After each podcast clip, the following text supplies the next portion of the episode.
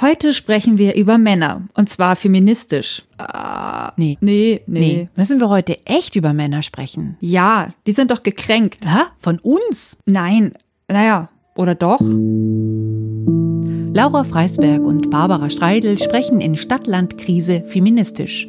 Alle zwei Wochen ein neues Thema. Von gekränkten Männern über Mental Load bis zur Menopause. Halt, ich brauche erst noch einen Kaffee. Und ich habe einen Wackelkontakt. Oh, dann koche ich jetzt schnell den Kaffee. Und ich wechsle das Kabel. Und dann sprechen wir feministisch? Wunderbar.